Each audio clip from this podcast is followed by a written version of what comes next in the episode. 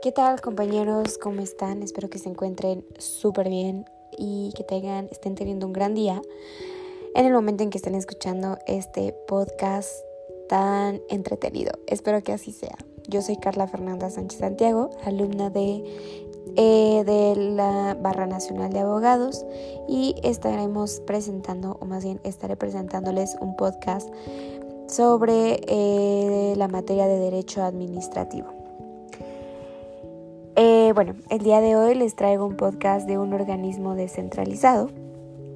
Y esto se me hizo, la verdad es que un organismo bastante interesante. Realmente yo no lo había, eh, no me había tomado la tarea de investigarlo a detalle o de saber realmente qué es.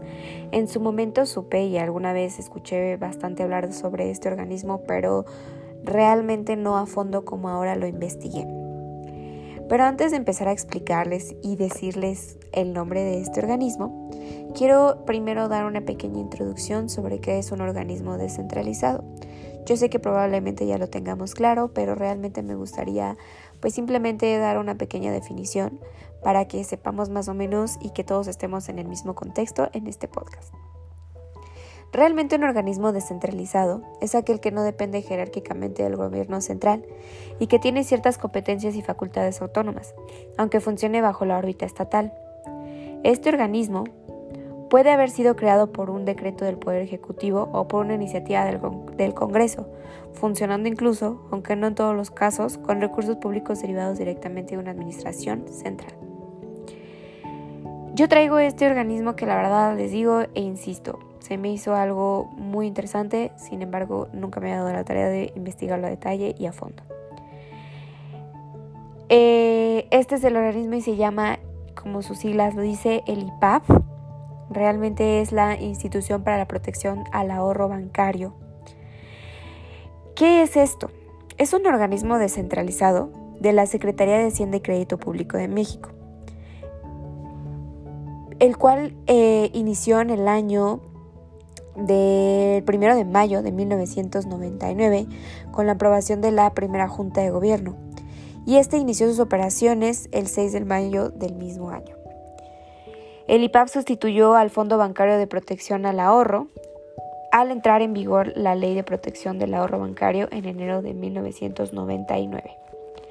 Como consecuencia de la crisis económica en México del 94, el Congreso de la Unión autorizó en diciembre del 98 la conversión de los pasivos del Fondo Bancario de la Protección al Ahorro y como deuda pública. Pero entonces, estos son sus inicios, pero realmente el IPAP, esta institución para la protección al ahorro bancario, es una institución del gobierno federal y se encarga de proteger los depósitos bancarios de los pequeños y medianos ahorradores, con una cobertura automática y gratuita de hasta las 400.000 UDIs, que esto aproximadamente equivale a unos 2 millones de pesos, moneda nacional. Eh, yo aquí eh, me puse a investigar un poquito y el fundamento de este organismo viene en la Ley de Protección del Ahorro, ah, perdón, de la Ley de Protección al Ahorro Bancario, en su artículo, en su capítulo primero de la Instituto para la Protección al Ahorro Bancario, de las atribuciones y patrimonio en el artículo 67, el cual voy a citar a continuación.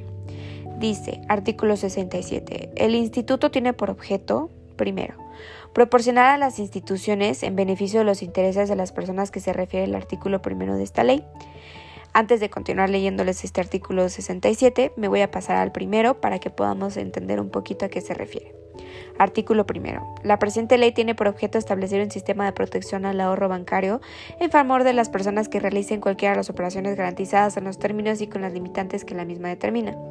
Regular los apoyos financieros que se otorguen a las instituciones de banca múltiple para la organización de los intereses ah, del público ahorrador, así como establecer las bases para la organización y funcionamiento de la entidad pública encargada de estas funciones. Esto es para que entiendan el artículo 67 que nos refirió al primero. Continuamos con el artículo 67, fracción primera. El objetivo de este es un sistema para la protección del ahorro bancario que garantice el pago a través de la asunción por parte del instituto en forma subsidiaria y limitada de las obligaciones establecidas en esta ley a cargo de las instituciones. así como administrar en términos de esta ley los programas de saneamiento financiero que formule y, ejecute en beneficio de los ahorradores y usuarios de las instituciones en salvaguarda del Sistema Nacional de Pagos. Antes de continuar y seguirles explicando un poquito del IPAP, yo quiero también hablarles sobre una introducción pequeña de qué es el ahorro. Nosotros que entendemos por ahorro, realmente yo puedo seguirles explicando, pero esto es un tema importante. A mí, en mi opinión personal, el ahorro es reservar una parte de tu dinero que se percibe para hacer frente a necesidades futuras o para realizar una compra que implique un desembolso fuerte y lo cual no tienes recursos en este momento. Es por ello que nosotros decidimos ahorrar.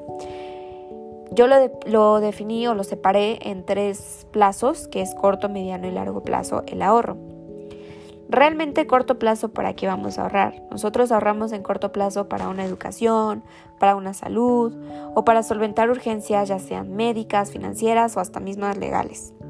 A mediano plazo es para adquirir bienes y formar un patrimonio.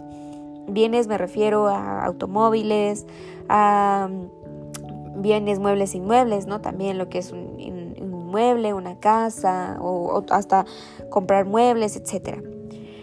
Y a largo plazo, realmente a largo plazo es para aprovechar las oportunidades de inversión que ofrezcan rendimientos adecuados para incrementar el patrimonio. Crear hasta un fondo de retiro, iniciar un proyecto de un proyecto productivo, de un capital inicial, alguna, algún negocio, etc. Algo con lo que nosotros queramos invertir en un largo plazo y tener una estabilidad económica. Estos ahorros se conforman realmente por depósitos bancarios de dinero a la vista, las cuentas de cheque, en unas cuentas de ahorro, en depósitos a plazo o aquellos que pueden retirarse previo aviso con los certificados de depósito, em, en depósitos en cuentas corrientes asociados con tarjetas de débito, etc. En cuentas de ahorro, todo lo que eh, los bancos nos presentan al momento de que nosotros estamos pues en una institución y nos dicen que hagamos un fondo de ahorro o entremos en una tarjeta de ahorro. Todas esas maneras como nosotros podemos ahorrar, ¿no? Hasta debajo del colchón. Ahora, para continuar en el tema del IPAP, que es lo que nos interesa, yo quería darles esta pequeña introducción porque realmente a esto se trata, de esto trata este, este organismo, del ahorro y de cómo tener seguro este ahorro en alguna institución de banco ¿no? Porque realmente nada nos asegura que, estemos salvos o que, el día de mañana siga ahí. Pero bueno, es por ello que la misión del IPAP es garantizar los depósitos bancarios, principalmente de los pequeños y medianos ahorradores, y resolver al menor costo posible bancos con problemas de solvencia, contribuyendo a la estabilidad del sistema bancario y a la salvaguarda del Sistema Nacional de Pagos.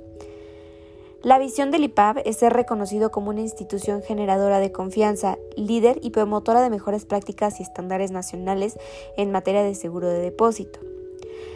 Em, realmente el Instituto para la Protección al Ahorro Bancario cuenta con más de 20 años de existencia en México, junto con otras autoridades que forman parte de la red integral financiera, encargadas de mantener la estabilidad del sistema financiero en México. Esta previene el fraude y la pérdida del patrimonio permite que mayor número de personas hagan uso del sistema de pagos. Es por ello que los valores de, esta, de este organismo son la colaboración, el profesionalismo, la honradez, la transparencia, la legalidad, confidencialidad, lealtad, igualdad y equidad. Sus, sus, propuestas de valor son mantener las mejores prácticas de seguro de depósitos, evaluar oportunamente a los bancos en materia de protección al ahorro, brindar asistencia jurídica oportuna, asegurar el cumplimiento de la normatividad del seguro, determinar de manera oportuna el método de resolución, ejecutar eficientemente el método de resolución, evaluar el proceso de resolución bancaria, fortalecer las capacidades institucionales y, organizador, y organizacionales, etc. Entonces, ¿para qué lo explico a detalle? Digamos que tú tienes dinero guardado en una o varias cuentas de banco, en alguna institución de banco, en la que tú quieras. Pero tú no sabes si el banco llega a afrontar problemas financieros y el día de mañana quiere quebrar o más bien está en quiebra, no quiere, pero está en quiebra. ¿Qué va a pasar con tu dinero? ¿Realmente te has preguntado eso? A veces nosotros nos sentimos seguros porque pues es un banco y un banco cómo va a quebrar si se maneja con dinero, pero realmente no lo sabemos. Y entonces es cuando aquí entra el mecanismo que administra el IPAP. ¿Por qué? Porque tu dinero va a estar asegurado por este seguro de depósitos. Ah, ahora probablemente se estén preguntando, pues, ¿qué es un seguro de depósitos? ¿O qué es este seguro de depósitos? Es un beneficiario gratuito y automático para todos los usuarios de los bancos e instituciones financieras supervisadas por la Comisión Nacional Bancaria y de Valores. Es el seguro de depósitos. Este seguro de depósitos hace que los usuarios reciban un reembolso de su dinero sin necesidad de que ellos mismos realicen algún trámite. algún trámite. Ahora, este viene en cuentas de ahorro, cuentas de cheque, tarjeta de débito, cuenta de nómina, etcétera, todo lo que dijimos. Ahora, cabe aclarar que los productos que no están cubiertos por este seguro son las inversiones en sociedades de inversión y aseguradoras, cajas de ahorro, eh, sociedades de ahorro y préstamo popular, cosas de bolsa, perdón, casas de bolsa o bancos de desarrollo.